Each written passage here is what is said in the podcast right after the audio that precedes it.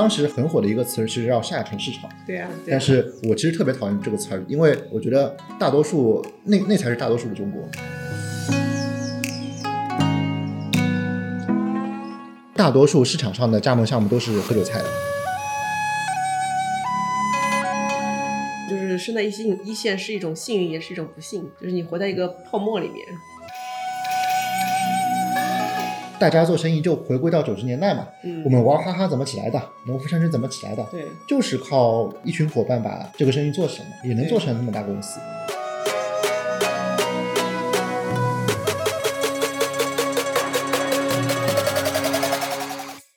温柔一刀是一档刀法旗下关注新品牌、新营销的播客节目。刀法是全球品牌的营销智库，我们的使命是成就中国好品牌，带领走向全世界。做品牌找刀法。如果你是品牌人、营销人、广告人、创业者，并且想在品牌营销领域精进自己，欢迎添加刀法杠二零二二，咨询我们的两万家品牌操盘手俱乐部会员服务。Hello，大家好，欢迎来到温柔一刀。今天邀请到的我们嘉宾是树阳，也是即刻的头部红人。哦，对，现在头部非常红，其实树阳是这样子的，因为我们已经给他做了一期预采访，然后发现他很小就开始做生意，喜欢研究赚钱，但是完美的错过了很多个风口。那么今天就想来跟树阳聊一聊，他是怎么一路发现很多赚赚钱的机会，但是又完美的错过了这些赚钱的机会的，就是我觉得非常的真实。对，就是反正就是把我傻逼的人生再复盘一遍。我怎么开始赚钱呢？就是就是我小时候是给我妈买报纸，我妈以前是海通的，所以我小时候大概六七岁就去给我就是四川北路给我妈买报纸，就听他们聊炒股票、看公司。然后呢，然后就耳濡目染吧。然后我妈很小很小的时候就教我怎么炒股票了，哦，真的多多小七岁吧教我看 K 线了。哦，哇哦，七岁，对对，但是这炒股票肯定不会赚钱的嘛，所以开始我也没怎么动，我因为我我开我小时候对这个事儿没什么感觉。然后我妈怎么弄呢？就是我妈小时候给我教我赚钱的方法是让我去买菜，就是零零花钱从他来 开始要飙上海话了。就是零花钱从来不给我的，但是呃他会给我点钱，然后算好买菜要多少钱。嗯我的所有零花钱都是去跟我那个大牌的阿姨去讨回来的。就比如说以前大牌七块钱，我可以淘到五块五，就是他给你七块钱，然后你淘到五块钱，剩下来那个差价就是你赚。是的。哦，然后我就可以去吃香酥鸡了。对的，然后呢，呃，初中的时候，我因为喜欢喜欢音乐嘛，我就去买了很多打口碟。打口碟有点年代感的同学大概知道打口碟这个东西是什么东西，就是盗版光碟，是不是？不是盗版打，我们打口碟是国外走私过来的唱片，哦，然后是国外当废塑料走私过来的唱片，然后呃，在上海的话，像大师、民中、呃文庙、西宫都有卖。走私过来的光碟。对，我在文庙买的都是那种，就是小时候我喜欢那个日本的 Wings，然后都是那种碟。是这个是这种其实就是这种碟吗？对对哦，我以为是盗版碟。不是盗版的，那是正版的，就是盗版卖不了那么贵的。哦，对，然后就是因为我买的太多了嘛，然后买没钱了，所以我就和那个店里人商量，我能不能摆个摊儿卖。嗯就，是那个时候是零四年，然后零四年在中国的话，线下就是摆个摊儿的生意其实就黑社会。我那个时候初二，我打不过别人，所以那个摊儿都摆不到。我又是那群里面呃英语说的最好的，所以因为我我小时候英语还可以嘛。嗯就是，所以他们就让我去关注 eBay 这个平台，他们给我供货，我就去 eBay 上面，在零货源的情况下去开个店卖打口碟。然然后当时中美汇率是一比八，然后我一张 Mariah Carey 二十块钱的人民人民币进过来的碟可以卖二十美金。哦，对，然后呃，当时欧美的消费力很大，我们只要做一些 SEO 的优化，那个时候不叫 SEO，那个时候就说他能不能点到我，没有什么 SEO 的东西的。嗯然后呃，我们运费可以做做到三十美金。你卖给国外的对对对，哦，就是比较有钱的是欧洲和美国。对，哎，那你哪里进的货呢？呃，其实就是走私货嘛，哦，就是走私货你有自己的渠道。这个渠道的来源是很多人会把从国外走私到广州的一个港口当废塑料，把这些 CD 给处理掉。然后呢，我们的神通广大的劳动人民就会去把那些处理掉的废塑料呢淘一淘，然后哦送成箱，这是算第一批商，然后去发到每个城市都有代理商，然后我们再去代理商那边拣货，哦，然后再做零售卖。对，这时候你几岁啊？十四岁。哇哦，十四岁。对，然后但后来有一个神奇的产品把我们的路都灭了，就叫 AirPods，哦，iPods，iPod 对就是那个特别小我，想怎么耳机把你们给灭了？对，对对对特别特别小的那个，就那个可以转的嘛，那时候。对对对对，嗯就是就就是那个七百多块钱，你在这里转了，对。对，然后 iPods 普及之后呢，就没人听 CD 的，但 MP 三不就比这个更早吗？嗯，其实我我们自己感觉 MP 三的人和 MP 三的人没有什么消费能力，就是哦热爱听 CD 的人还是会来买 CD 的。但是哦 iPod 的音质比较好，就出来之后就废掉了，就是我们整个唱片行业就废掉了。然后呢，呃，从零六年开始，这个行业就开始做盗版了，嗯就是做我们那个行业叫高仿，然后高仿呢就是你你去找 B BMG 的那个时候叫索尼 BMG，嗯然后 BMG 的代工厂，你去问他订一批货，一盘二十五块钱。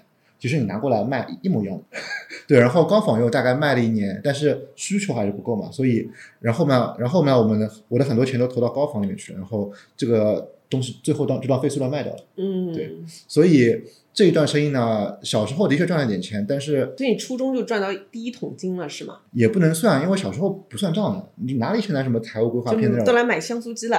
没没没，香酥鸡那个小的，就是哎呀，你你听过 M two 吗？Two，你说那个 club 吗？是的。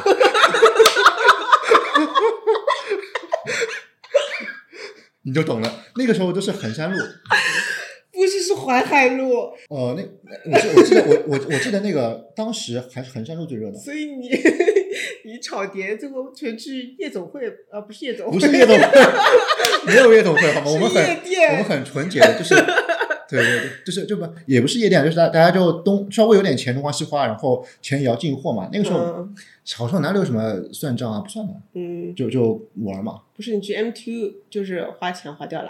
这是一部分嘛，嗯就就玩玩嘛。你真暴露年龄了。你知道我前前几个月还去 M two 去想去玩一下的，他说我已经关掉 很多年了。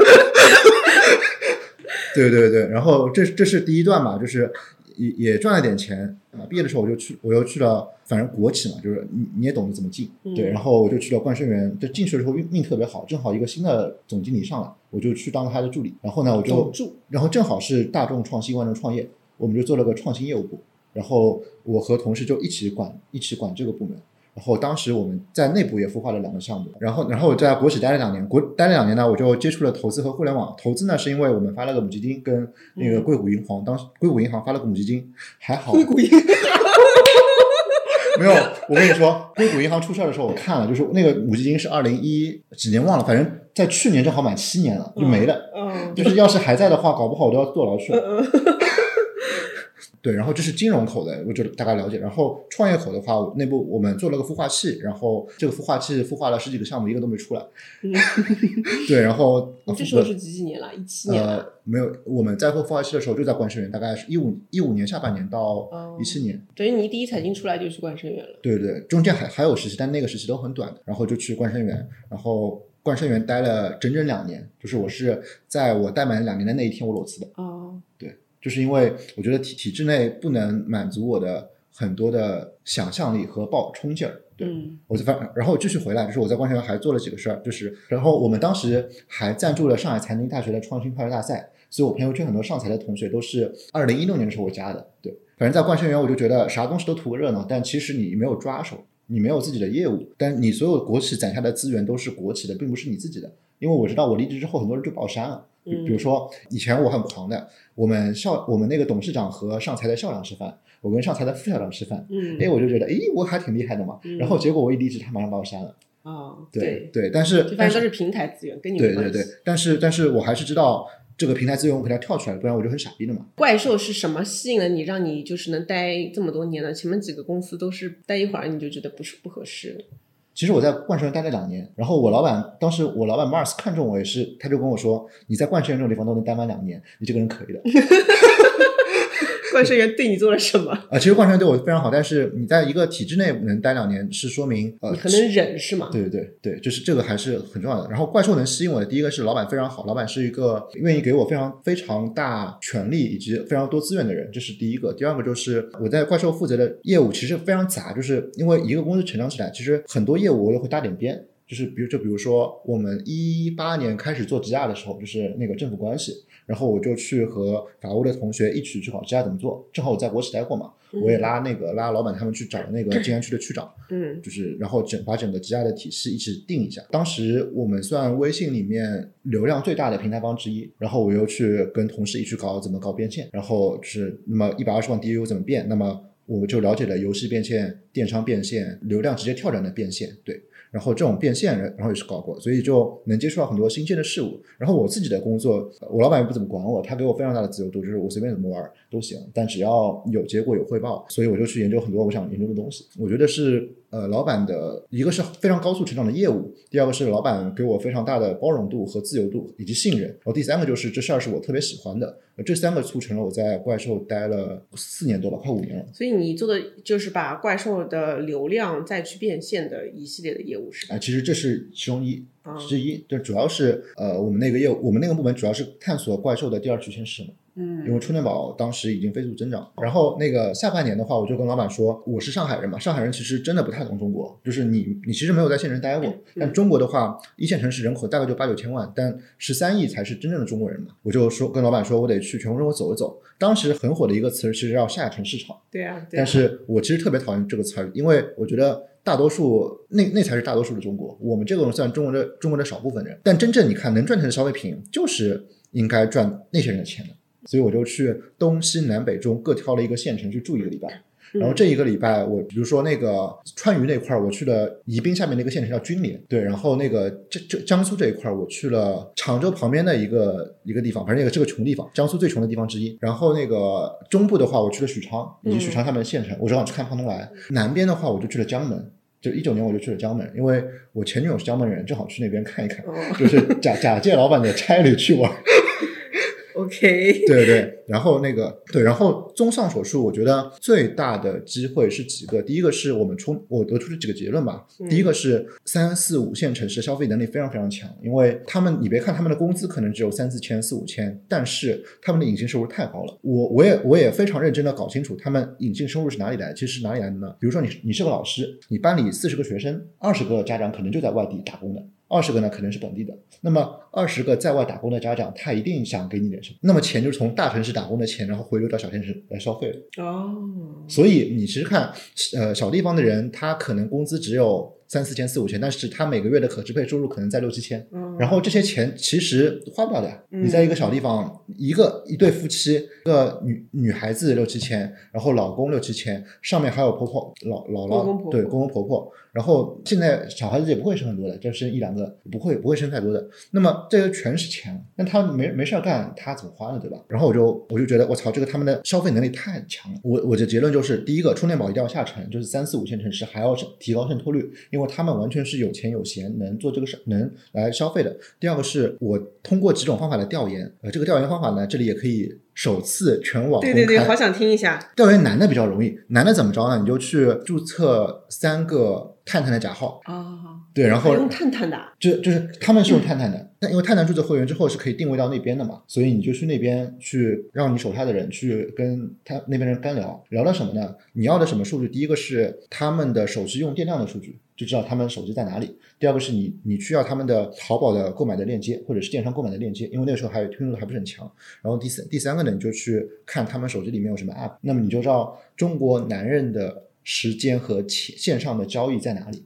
然后这是男人，女孩子其实更、女孩子其实更难，就是我也没有什么太大的办法，只能一个一个去聊。就是当地我看到小姐姐，我就去问小姐姐你好呀，我们做一个我们是什么公司，我们来做一个调研，你要不要跟我聊会儿天？我请你喝奶茶这种。对对，然后我们得出最大的结论就是在合法的收入里面，三四五线城市最大的最大的市场就是男人喝酒，女人做脸。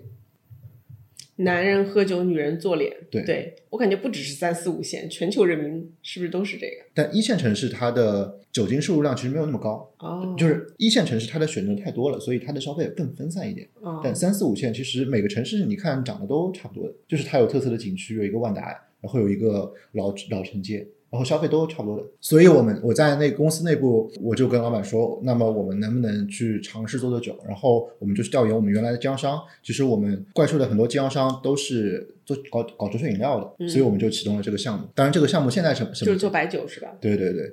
然后这个项目现在做成什么样，我肯定是不能说的，因为上市公司有上市公司的呃公报，就是这只是我了解中国生意的机会，以及我我真实的认为中国未来的机会就在三四五线城市，嗯，就是而且哎，你认识有有一家那个公司是我们一个刀法会员叫叫叫叫什么四十九坊，我知道你知道吗？我觉得他们那个模式好好神奇啊！就是他们不是四十九个合伙人吗？然后就是因为都是联想的那个，嗯联想的高管出来的，但他们其实是一群哥们儿，整天要一起喝酒，一起呃见面，然后见着见着就是大家都要喝酒，又不能每次都喝茅台，需要有个酒，所以就开始做了他们那个四十九坊，然后就然后一直做家宴，然后家宴再带酒，就是我感觉就是其实是个社群的模式，顺便卖了个酒。他也是非常借鉴微商的模式。对对对，但是微商的核心的社会关系的结论，我我觉得是可以可以用非常正经的学术来总结的，就是三四五线的社群存在，就像费翔东说的，它是有乡长和生长，乡长就是政府关系，但是生长的话就是当地一个话事人，就比如说你们家你跟你老婆闹事儿。但是你不会去找乡去解决，你会找当地一个非常有权威的核心去解决。那么那个核心在现在就是那个城市的 KOL，嗯嗯，对，所以三四五线的城市更信任自己的朋友推荐的，而特别是在这个城市当地 KOL 推荐的东西，嗯对，所以就构就构成了非常庞大的微商经销体系以及直销经销体系。对，这个直销应该是合规的，对，所以这个就是四十九坊底层的四十九坊成立的一个底层需求那你。说你们的吧。然后我把那个工作履历都讲完了，就是在怪兽就做过那么多事儿，然后呢。然后在怪兽的时候，我还做了些副业。反正我离职了，我我才能跟老跟老板说，呃，你在怪兽做了些哪些副业啊？嗯，其实赚钱的有几个吧。赚钱的是第一个，我在一一九年的年底，其实我在一九年年初就搞了个心理号。那搞的心理号其实是有，心理号啊，那个 B 站那个是吧？对对对对，不是你那个妹妹吗？我们一起搞的。那个 B 站的号的名字还是我，对啊，对。然后其实我们我们做号的原因是，呃，在二零一九年初有个投资人想投我做社交，他觉得我太会撩妹了。啊，你等会儿说一下你是怎么撩妹的吧？啊，哦，没有没有，就是我我我靠真诚哦，真的真的真的，就是我觉得，然后他其实他他就想让我做 Coffee Miss Bagel，就类似于他说的东西。嗯后来我看了一下数据，就是他说已经很屌了，然后我其实我做的话没有能力去做的比他说更好，然后我就想，那么你做社交的话肯定要流量嘛，那么流量我们怎么搞呢？那么我们就从心理号开始切，所以我们当时做了个心理号叫 Love Workshop，然后这个号其实做的非常烂，大概只有七百多粉丝，还不如我朋友圈的人，但是我们知道。呃很多内容是我们验证过的，然后在一九年的时候，我就跟呃米茶说，我们一定要做视频，就是我们不做视频的话，公众号是没出路的。米茶就是你妹妹是吧？对，然后，然后对，然后我们就开始做 B 站，然后做 B 站就爆了。为什么会爆呢？第一个是 B 站当时的确在起量，第二个呢，就是我们的内容其实是在微信里面已经验证过了，就是我们知道最有流量的内容就是明星的情感历史加上一通分析。对，所以所以就是这不单是 B 站啊，这抖音更火哎。呃，当时我们没有做抖音，是因为那个年代我对抖音的认知和和理解还不够，就是嗯这个这个傻逼了嘛，对嗯对对，然后然后然后我们就成了 B 站涨粉最快的。后来呢，我们觉得 B 站，但 B 站虽然你别看有那么热闹，但其实赚不到钱。就是它商业化极弱，然后这能说吗？可以说呀。好的，B 站是一个编辑非常非常认真，因为我没有看到一个平台编辑有 B 站那么好、那么热情以及那么有专业度的，这是实话实说。不管是小红书还是抖音的编辑都没有 B 站的好，就是 B 站的 B B 站的编辑真的是为爱发电，就这是我我觉得 B 站非常好的地方。要是我觉得要是没有当年 B 站两个给我们扶持以及内容指导的编辑，米茶这个号是做不出来的，这是我非常认真的说的。但是 B 站是 B 站的商业化太烂了，所以嗯，我们在 B 站上经营非常困难，对，就是广告主呢投放也不是那么满意，因为你们都懂的，就 B 站万一 万一我投了条广告，就我跟你说，B 站跟小红书的区别是什么？小小红书投了条广告，下面的评论是姐姐你好，上链接上链接上链接上链接，你我要买我要买。B 站什么？恰饭恰饭恰饭恰饭恰饭恰饭恰饭恰饭，对啊，对啊，你去死！吧！对，就就这种这 B 站是这种话，所以呃，我我觉得广告主也很难去自己投了广告，然后换来一堆人骂这个品牌，其实是是一个社区的问题嘛。所以 B 站换商业化很差，但是 B 站我们还是稍微赚了点钱嘛。对，就还是要感谢 B 站。然后，然后我们当然我们有了 B 站之后，最大的优势是什么？就是小红书邀请我们入驻小红书，然后小红书还送了我们十万粉丝啊！啊、我也不知道为什么，反正他他们的我跟他们谈的协议就是送十万粉丝。小红书为什么不送我啊？小红书的人有在看吗？呃，就也不是，反正是送了一些曝光吧，就是扶持，反正就是反正挪过去之后，我们视频搬过去之后就十万粉丝了，也有可能是我们的内容好。对好好，不用再打圆场了。对对对对，然后对，然后然后小红书的商业化能力你懂的呀。嗯，我懂的。对，就就呃，我操，就开始赚钱了。嗯。对，然后这个事儿我我稍微赚了点钱，但是我没有赚大钱，是因为因为那年米超毕业了，然后但是我自己没有做好一个合伙人的责任，我没有全职，以及我没有帮他接到做好很好的广告的承接体系，呃，以及内容也没有足够的帮他们，所以我就呃跟他说签给一家 MCN 算了，就是我我自己有也就算了，对嗯，对对对，所以所以他呃现在去签 MCN 了。我给我把他签给告去了。哦，对对对，我跟你说，后来我才知道，哎，这个是血泪教训，就是后来我才知道，你孵化的博主，你签给 MCN，MCN 应该要分你广告费的百分之四十的，就是前六个月，比如说你把这个账号培养到二十万左右，你把这个账号卖给这个 MCN，这个 MCN 可以分你前六个月的账号收益商业化收入百分之四40%十。对，但这个东西黄老板骗我了，黄老板你要看到的话，把钱还给我。钱跟平台威胁的直播。就是我们做我做自媒体就说到这里，反正自媒体的结论是，虽然没有赚到大钱，但是我收获了过程，我大概知道怎么做流量了。但是的确在那个当下，我没有 all in 在自媒体这个事儿是我的失误。就是要是在二零二一年我下决心辞职，然后好好的做自媒体，我应该是能做成一家中等规模的 MCN 公司吧。就是至少小红书呃 A 级 S 级应该做不到，但是 A 级 B 级的服务商是能做到的。对。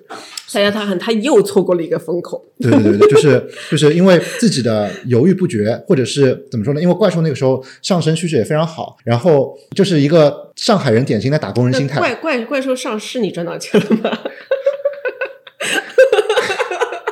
我告诉你，就是 上市大概上市这个事儿呢，大概是这样的，就是你们别以为上市公司很屌，但其实上。我们上市怎么回事呢？首先，上市的收入你是要交税的，就是然后呢，呃，因为上市的那一刹那，你几年的股份是在一年内行权的，那么你你超过中国人超过你的年薪超过一百万，你是要交百分之四十五的税的，那就意味着你你哪怕你的股权有一千万，你首先要交百分之四十五的税。嗯，但是，呃，我在怪兽学到最重要的一课就是算账、算账、做生意。就是请大家把保护打在公屏上。不不不不，我认真的跟你们说，我我们怪兽至今，我们老板出差住住汉庭，你能想象吗？一个上市公司老板出差住汉庭，就是我们对成本的节俭，我我觉得比所有的竞队做的都好。对，然后这是一个成本控制，然后我们的出差标准，我们超过六百公里，我们只能坐高铁，我们不能坐飞机，坐飞机不报销的。嗯，对，然后呃，机票的话，你只能买六折以下的，你要六折以上不让买的，你自己自己搞。所以怪兽的现金的控制一定是最强的。我们叫算账扩张嘛，就是要是算账你算账都算不好的话，这个公司干嘛呢？你看现在很多说比较厉害的。厉害的公司，他们出老板出差做的什么？你再看看我们自己上市了，我们算上市了吧？就是老板出差做的什么，你就知道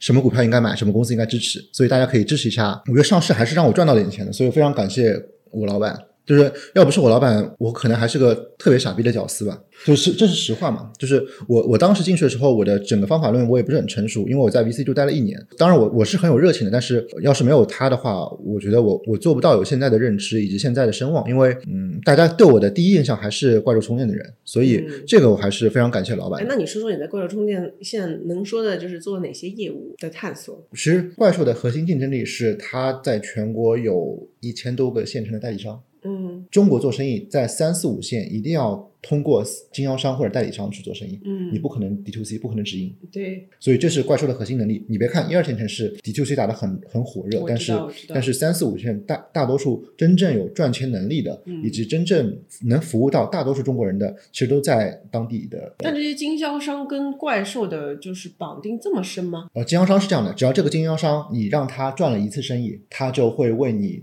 他就再信你三次，他就会什么三次啊？就是再信你三次，啊他会再信再再投三次钱。哦，对，就比如说，呃，我们怪兽有一个四川的经销商，他当年是拿着身上最后二十七万入局怪兽的，然后现在一年赚一千多万吧。哦，哎，我发现你这中国好品牌跟中国好生意完全不是一个路子，你有没有发现？我跟你说，中国好品牌跟中国好生意会有重合的路，会有重合。为什么呢？就是你看，昨天我们国家发了一部就是县域经济拓展的一个文章，它简单来说就是希望中国从一线到五线，它的信息是通畅的，它的交通也是通畅的，就是老百姓知道的东西是一致的。那么其实你看，比如说珀莱雅能起来的时候，大家是分不清楚珀莱雅是欧莱雅的。就是啊在、在当年，大家会觉得珀莱雅比欧莱雅好，嗯对，然后然后，但是现在的话，就是其实从一线城市到五线城市，大家真正一个东西，你要只要舍得砸钱能火，它它其实是一致的。但是你你的交付的东西又是就是，那么你品 branding 能一致性的输出，但是你要是你的工具或者你的产品也能一致性的输出，那么你就是个。非常大的生意，这个嗯有几个案例吧。第一个是瑞幸，就是嗯瑞幸为什么这两年能起那么快，和嗯抖音的渗透率非关系非常非常大。要是抖音和短视频渗透率没有那么高，瑞幸的广告打不下去的话，嗯，其实大家不会那么多知道瑞幸的，当地会出来很多小品牌。对嗯他们要是在三四五线的线下能有自己的渠道，那么他从上海打到，他从一家单店或者是一个独立的东西复制到全中国，可能只需要三年。嗯，对，其实很多品牌就是因为打不进去，所以才就是停在一一线、二线的。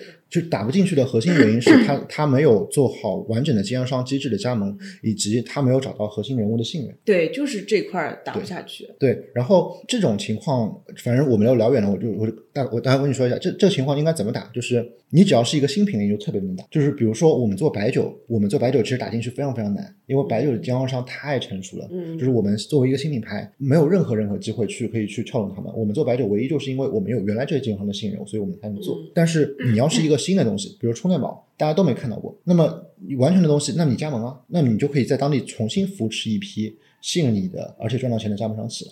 嗯，其实中国历史上都是这样的。王老吉最大的加盟商是白云山那边，呃，一个推三轮车的一对夫妻，就是他们就当时是没有凉茶这个概念嘛，他们就一个新品类推下去之后呢，然后这个三轮车夫妻就带着王老师一起走，做到白云市老大，反正一年也也能赚个大几千万吧。嗯现在就是就是只要有个你的一个新品类，让他们有有个就是不会抢掉现有人的蛋糕对，更多是打开市场的，大家都能赚到钱。对，所以所以就是要是一个新，它是一个新品牌，同时它是个新品类，然后它又非常愿意分钱，嗯，那么它其实是非常快可以拖到三四五线城市的。嗯而且三四五线城市你一定是赚的，这不可能亏的。为什么呢？是因为经销商买你这个经销权，它这个区域的经销权它是要钱的，然后买你货也是要钱的，然后呃你打的广告，你打的广告让他做，他是他是来等你的返利，就是没有效果你都不要给返利，嗯，对他肯定没赚钱啊。哎，那你为什么不去做个生意，就专门帮这些品牌打下下下线城市？这不是在做吗？我们做播客也是想做这个事儿嘛，就是我们已经有第一个客户了。但是我最终我是想自己做个事儿的，就是不管是做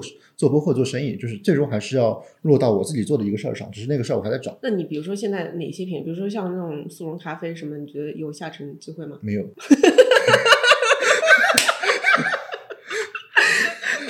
为什么？呃，就是就是他们实在打不过幸运咖，嗯，就是幸运咖是更适合三四五线中国人现在的口味的。他嗯过个五六年，等幸运咖把他的咖啡的瘾教育出来之后是 OK 的。OK，对对对，那有有些什么品类你觉得是可以下沉的机会？因为很多产品它其实都需要基基于下面去再调整它的价格带和它的产品。我觉得，就比如说瑜伽服，它得调整一下吧。我觉得我个人特别喜欢的就是我不管我不知道到你们现在服务的品牌是多少，嗯我最看好的品类是带电的。带电的啊，对，就是它是一个对对对，有门店的。它呃带不呃有两种，第一种是带门店的，这是最好的；哦第二种是是第二种是带店的产品。啊，对就是科技类。对科技类的呢，就是你当时你当地的一个经销商，比如说你做个饮料，你做个，比如说你现在做个 OK 三顿半的那个咖啡，你要到三四五线城市，他马上做个四顿半的过来，然后他嗯，那个当地经销商渠道一铺，当地人只认识四顿半，不知道三顿半。对，对，就是这个是非常常规的快消品的问题嘛，所以嗯，快消品打的话，我个人觉得比较难。嗯，就是传统快消品的话，你一定要抓住，肯定要抓住新渠道嘛，抖音这种嗯新渠道。就传统快消，我觉得做不了，除非他开店。嗯，因为店的话，渠道就是你自己的，你就是你就是比如说你在摸里面，你当地找个牛逼的经销商，经销商特别有资源，现场的亲戚，他让他要在摸摸哪层开店，别人都不会不敢不给他开的。那么这个店开了，然后就看你的产品力了，这个就 OK。嗯，对，这个就是一套能复制的 SOP。但是你要进到非常传统的什么商超、卖场这种渠道，那个那个经销体系太难搞了，我搞不过，嗯搞不过。对我，我刚刚漏听的判，你觉得是哪哪些经销体系是比较容易打进去的？就是商超不容易打，哪些容易打？就是你在 mall 里面能自己开家店的。啊，猫猫里面自己开店。对，因为整个县城里面，你都就是每个县城它都有像浦东新区这样的新区，嗯然后新区的末其实就是农村进城人的流量的中心，嗯因为浦东浦东就比如说我们在军联军联新城，那么军联附近所有的农民那个田国家都收过去了，因为嗯农田肯定是国家承包效率最高嘛，那么他们就盖在那个新城里面盖了楼，他们可能原来是分得很散的一群农民伯伯，然后现在就是都在楼层里面，他们生活质量提高了，有自来水了，那么他们钱也挺多的，因为国家会给他们补贴很多钱嗯，然后他们就有钱有闲没事儿干，嗯，那么就去天天去 mall 里面逛，所以那个 mall 其实就是三四五线城市流量的中心。对你只要在那个 mall 里面开个店，呃，因为三四五线的市中心其实就个两三公里，谁都能过去。你只要有个实体店，你就能获得所有的流量。嗯对。那你知道有什么办法能够快速打通这些新的 mall 的关系吗？只要你的单店模型能跑通，马上就会打通。啊，就让他们赚到钱。是这样的，就是有有几个方面嘛。第一个是你的真正的业务模型一定要足够好，而且是普适性的中国人的需求。比如说你 Lululemon 一定不是普适性中国人的需求，嗯大多数人是那种很差的，大多数大多数中国人喜欢油炸鸡，就是身材都五大三粗的，对，这个这个肯定是不行的。但是你要是喝奶茶、什么烟酒糖茶这种，肯定是中国人普适性的需求，你马上能沉下去。嗯，第二个是要找到合适的经销商，因为你在当地你开个直营店，就屌了。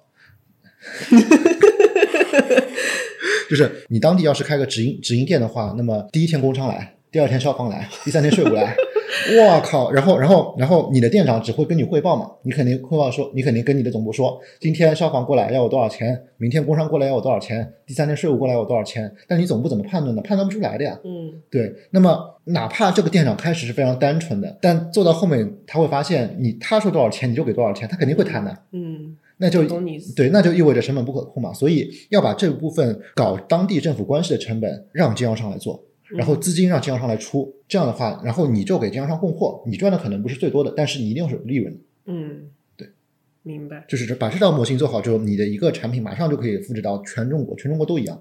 有人说 mall 的天花板几千几千家，进城趋势很明显。那个宝贝，你不用管它几千家，首先你要赚钱。现在新消费的问题是亏损，我们先要赚到钱，再考虑市场规模，而不是先考虑市场规模再赚到钱，因为大家都已经在船上了，不是从零到一起一个业务。对嗯，好，我们吃喝玩乐来来一个。啊、吃喝吃就是各种餐饮店。你看到餐饮店做那么多加盟，现在餐饮店做加盟是这样的，就是你这个餐饮的总部品牌，像 T 九七那样，就是你的流量导入非常非常好，然后你过去第一波能给能给他们带一波流量，这种是非常好的生意。嗯，对，但 T 九七肯定是不行，T 九七就是骗子。对，T 九七坚决坚决不行。对，可以多讲讲饮品行业吗？但饮品行业我不太懂，我不能乱讲。就是那饮品行业特别简单，你现在去加盟喜茶一定赚钱，只要你通得过喜茶的面试，你通得过股民的面试，这个钱就是你赚的，你只要辛苦一点。但是你看一个饮品行业。呃，你觉得他店店好不好，就在于他对于加盟商的筛选是不是足够严格。就是你去股民面试的话，可能十个人只能面进一个，对，这种才是好的品牌。像 T 九七这种，你随便给钱就做的，然后收你加盟费的，一定是烂品牌，你就这样去区分就行了。所以那个高酒精的酒，就是比如说白酒之类的，机会点在哪儿？坑在哪儿？我觉得高酒精的白酒，它的机会点赚大钱的机会点基本上没有。就是你体验完以后的结论是吗？是的，就是为什么呢？是因为，嗯，首先白酒它是一个圆桌文化，圆桌文化的就是你喝白酒的场景一定是你的亲戚、你的就是你的爷爷奶奶、外公外婆什么都在，嗯然后你或者是这是一一种嘛。那么这种情况的话，大家喝都喝白酒的话，你一定会喝你爷爷喜欢的酒，嗯你不会喝你喜欢的酒。嗯那你爷爷喜欢的酒一定是非常老的字号，对吧？这个肯定是不行。第二种呢，就是圆桌的宴请场合，对，圆桌的宴请场合，商务场嘛。商务场合的话，你喝的白酒一定是这个场合里所有人都知道的一个品牌。嗯你做个新品牌，你通过精准的流量，你只能让他个人知道，但是你不能让集体知道。那么集体知道的话，就是茅台、五粮液，而且这个已经是当年 TVC 时代累积下来的品牌资产，这个是现在任何一个媒介都没有办法再去重复那么多了。所以你觉得还是要就是做成那个群体的共识的？你们为什么当时去做呢？我们觉得可以赚钱，但肯定做不成茅台。嗯，对，因为茅台是茅台的广告是谁在谁在打？茅台的广告是教科书在打。嗯你听过那个四渡赤水听过吗？就是茅台就是在遵义嘛，对、哦对，所以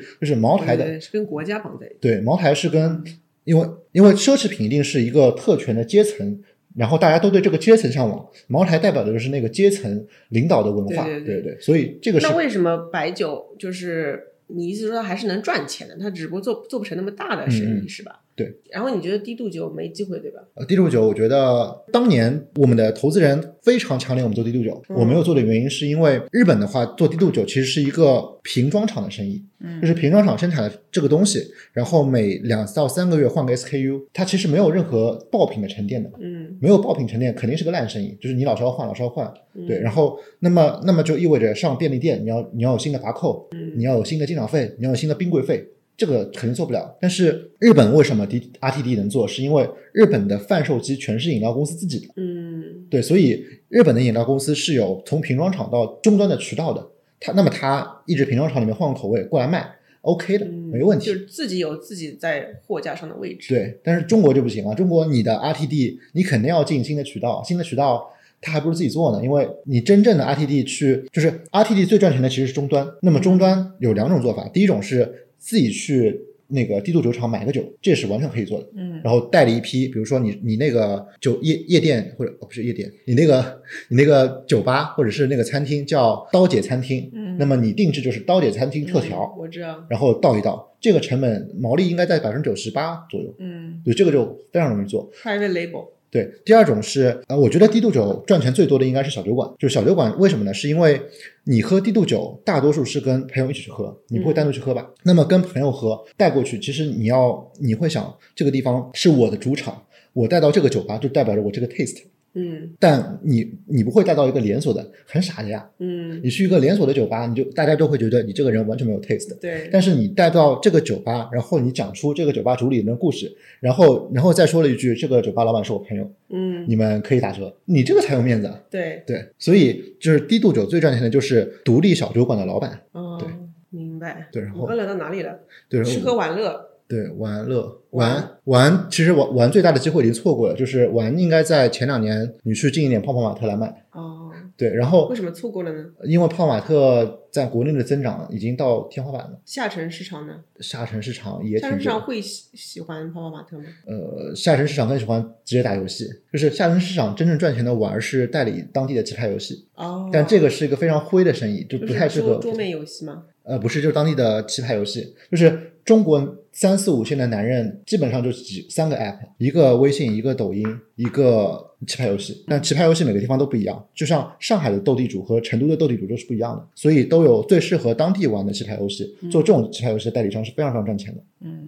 但是玩是很难品牌化的。嗯乐的话，其实我觉得美业是能出连锁的，只是我有可能我做不了。但是你看繁文花，你知道吗？不知道。繁文花是全国连锁连锁店最多的美业，大概五千多家门店，哦然后基本上都赚钱。，OK，就是连美业的连锁化刚刚开始，对，这是为什么你要去做美容院吗？是的。但我发现我完全做不过你不觉。得这个生意很传统吗？但是最近现在比较新的东西是，你可以通过抖音去拉到更多的人，本本地生活。，对，然后可以你在你做一套比较好的后台，你可以更好的帮助那些销售去管 CIM。嗯但是呢，我自己做下来，我刚才跟你说的是我预想的版本，嗯，我自己做下来的版本就是这行都是初中生，他其实用不来系统，哦，这是我现在做下来的感觉。就是没法数字化。对，没有办法那么标准化的去拓展，去那个拓客。对，嗯，好像前面都聊的差不多了。嗯，那我们聊聊哪些哪些生意你觉得是割韭菜生意，哪些生意是好生意？就是因为你开了个叫中国好生意嘛，嗯，我感觉你直接对我中国好品牌的，就有种打脸你们好品牌都不赚钱。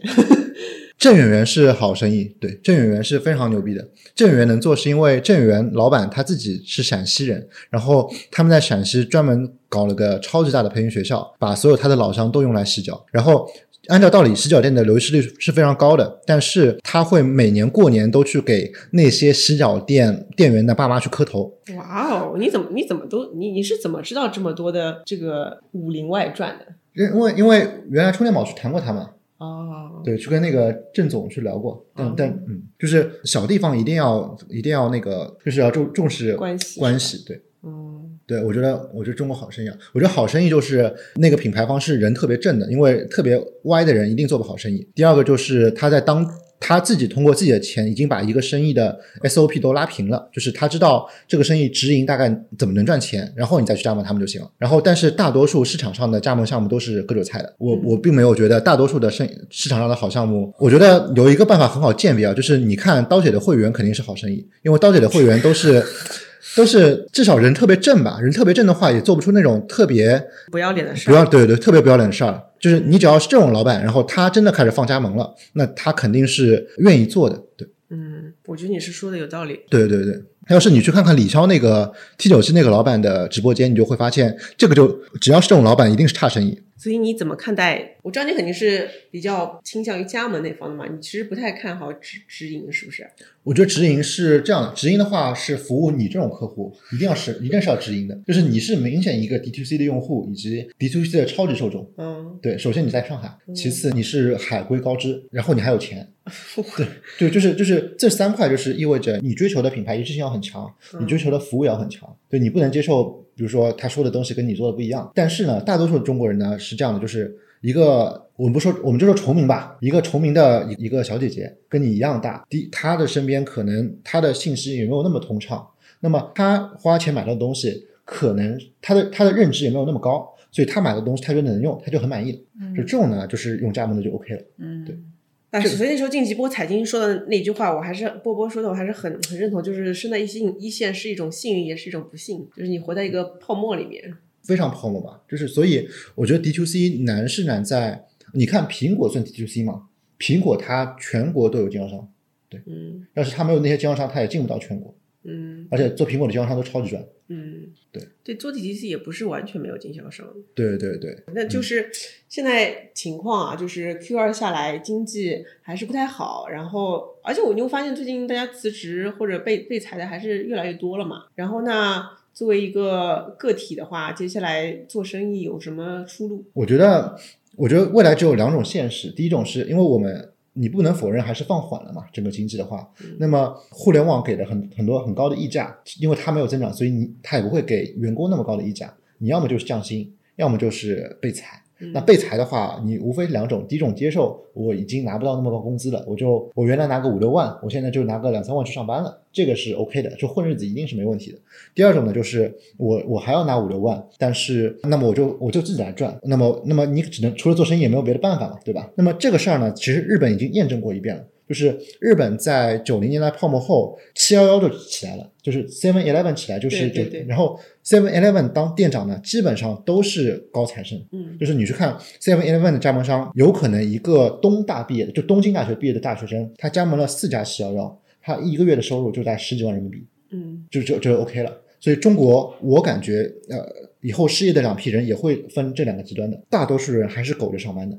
嗯。对，但是有一部分人，他有可能他有了房贷，房贷就是逼迫梁山，逼不得已，我只能做生意，我要还房贷，或者是他内心还是觉得我操，我要赚很多很多钱，嗯，或者是我要保持一个体面收入，那他一定就加盟很多项目。其实这个事儿，我感觉在两三年之前就起来了。就是我身边很多在北京干互联网的人，因为很多原因，他们都已经回到老家开创自己事业了。嗯然后有的人就开了大概四五家餐饮店，然后然后通过加盟去了解餐饮这个行业，现在开始做自己的品牌。嗯，对，因为我觉得互联网出来，或者是什么做什么自己的品牌？呃，他们做了个啤酒，就是做了一个啤酒店当地的啤酒店，连锁啤酒连锁啤酒店，做个渠道还是做自己的品牌？做自己的品牌，就是类似于泰山这种线下啤酒，哦，就是有自己的有他们自己自己有一个工厂，然后有自己的前台，然后自己大再放个几十家小店，嗯就这种模式是非常好的，就他也不需要出这个区域了，他就做一个区域霸王。嗯对这种生意，这种生意会越来越多。然后我觉得，不管是做过品牌的人，还是做过互联网的人，我们这批人比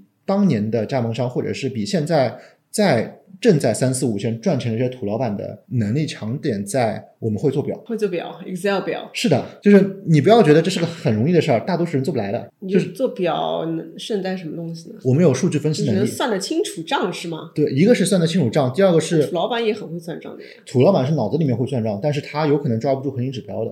啊，就是我们这种人可以通过一个一个数据去分析核心指标，然后更简化门店的抓手。嗯对，这样的话，你经营一家门店成功的概率更高。当然嗯，我们这群人可很可能就是放不下长衫嘛，就是做不了 low 的生意。嗯但是呢，是我觉得我身边有一个典型，我挺佩服他的。呃，我身边有几个典型，而且都在南京，他们都是嗯，大概一零年的时候，呃，零九年、一零年从清华毕业，嗯然后去百度待了一年，然后都回老家。有一个呢是做了全国最，然后有一个回南京，他代理的叫龙泉宝剑，就是那个剑，他现在是、哦那个宝剑，对对，他现在是全国最大的龙泉宝剑代理商。哦，对，然后自己也做抖，自己也做抖音，就是做了一摊很赚钱的业务。嗯他也是从就是从大厂回来，然后从一个小业务开始做做起来的。对，所以我觉得未来的年轻人，只要大家想做生意，中国肯定有机会。我问你个很蠢的问题啊，就是就是，如果我是一个小城市来的，然后在一一线城市上完大学了，然后我现在也是觉得大厂不过如此，而且要降薪，那我现在回到老家去做一个经销商，嗯，就或者说我就是想运营一个自己的店，就经销商吧，那我应该从何开始？嗯，我觉得首先你要想清楚你自己喜欢什么东西，嗯就是人很难做一个自己特别不喜欢的事儿。就比如说，你要是特别爱吃的话，你可以做美食；但是你要是吃对吃无感，你一个月吃的东西都一样的，你这种人千万不要做餐饮店，你会踩很多坑的。要是你对美特别热爱，那你就可以去做 beauty 相关的事业。假假设我很喜欢化妆品、护肤品，嗯，然后我要去一个小小县城里面开始做经销商，那我应该怎么开拓我的渠道？怎么搞活？就首先你要看你是大厂回来的出来的，对吧？对，第一个你要判断货在哪里，人在哪里，厂在哪里。嗯那么货呢，小地方的人还是认大牌的。那么你有没有办法搞到大牌便宜的货？就小量这种，你的想法应该是你去找找画眉的经销商，能不能出一点尾货给你？嗯那么，那么你你有便宜的货搞定了，那么人在哪里？人就是其实现在就是阿姨妈妈，就是就是或者是人，你的种子流量就是你小学同学、初中同学，就是微商开始。是的，啊很便宜，没有成本，你是说用朋友圈开始，还是说肯定是用朋友圈开始。OK？就是你你先你你验证你的商业能力，就是你先拿到货，然后你朋友圈卖，完全没有成本。那我应该是 B C，应该是我去 C 卖呢，就是卖给我的小学同学呢，还是我 B to B to C 啊？你首先你要先验证你是你这个东西的闭环，你就先、你就先发个朋友圈卖卖看，嗯你你看看你你的小学同学对你是不是这个人设，然后卖。要是你的小学同学觉得你是 beauty 的专家，他肯定会买。哦，而且我觉得大城市回去的人有一个光环，就是他是见过世面的，是的，嗯，所以所以你跟他说，哎，这我今天我今天回来了，但是我用的什么化妆品？这个化妆品在法国很火，所以而且我用了，你看我的皮肤非常非常好。因为、呃、化妆品的话，就是老板娘的脸就是最好的广告，嗯，就是你他你跟他说我用的脸非常非常好，那么你就买吧，都买了。所以，所以最好的方式就是他自己立一个自己的朋友圈人设，然后开始卖给自己的朋友，然后卖着卖着，再把这个自己的 IP 做起来，开个直播，再继续卖，把这个城市里的这个这帮人吃透，是这样开始会比较简单吗？呃，这是最简单的，可能到时候是一个代购店，就是哦你看 beauty 做从一线城市回去做 beauty 的人，基本上都有一家独立的，你叫美妆集合店也好，还是叫代购店也好，嗯，就这样就自己在开家店，对。嗯，然后在离店就是用朋友圈卖，对然后再用一些抖音这样的去带流量进去，对的。啊，其实就是从一家店开始，呃，可能他就开就只要这一家店就够了，然后嗯他可能比如说你要便宜的东西，那么他可能就全程直播去做代购。嗯那么做代购，我之前是手下做代购，一个月也能赚个两三万吧。就是做生意跟做品牌不一样，做生意一定要放下包袱，从朋友圈开始卖。然后做生意最重要的是不亏就是赚，就是你做生意的维度，你要考虑是怎么投入最少赚最多的钱。所以你发个朋友圈是没有任何成本的，那你就发。嗯嗯对，我懂了，我懂了，就跟我现在做我自己公司是一样的，本啊差不多吧质上嘛，也是从朋友圈开始的，只不过卖的是知识嘛，就搞个货品。因为因为那时候跟几个创始人聊，比如说王宝宝，他之前其实就是嗯，把 Goss 大叔的，就是外国的那个美妆产品卖到中国来，嗯卖着卖着卖着，在淘宝上店上卖起来的。就很多人大家都是，其实还是个信息差，对，然后再找到那群人把它卖出去。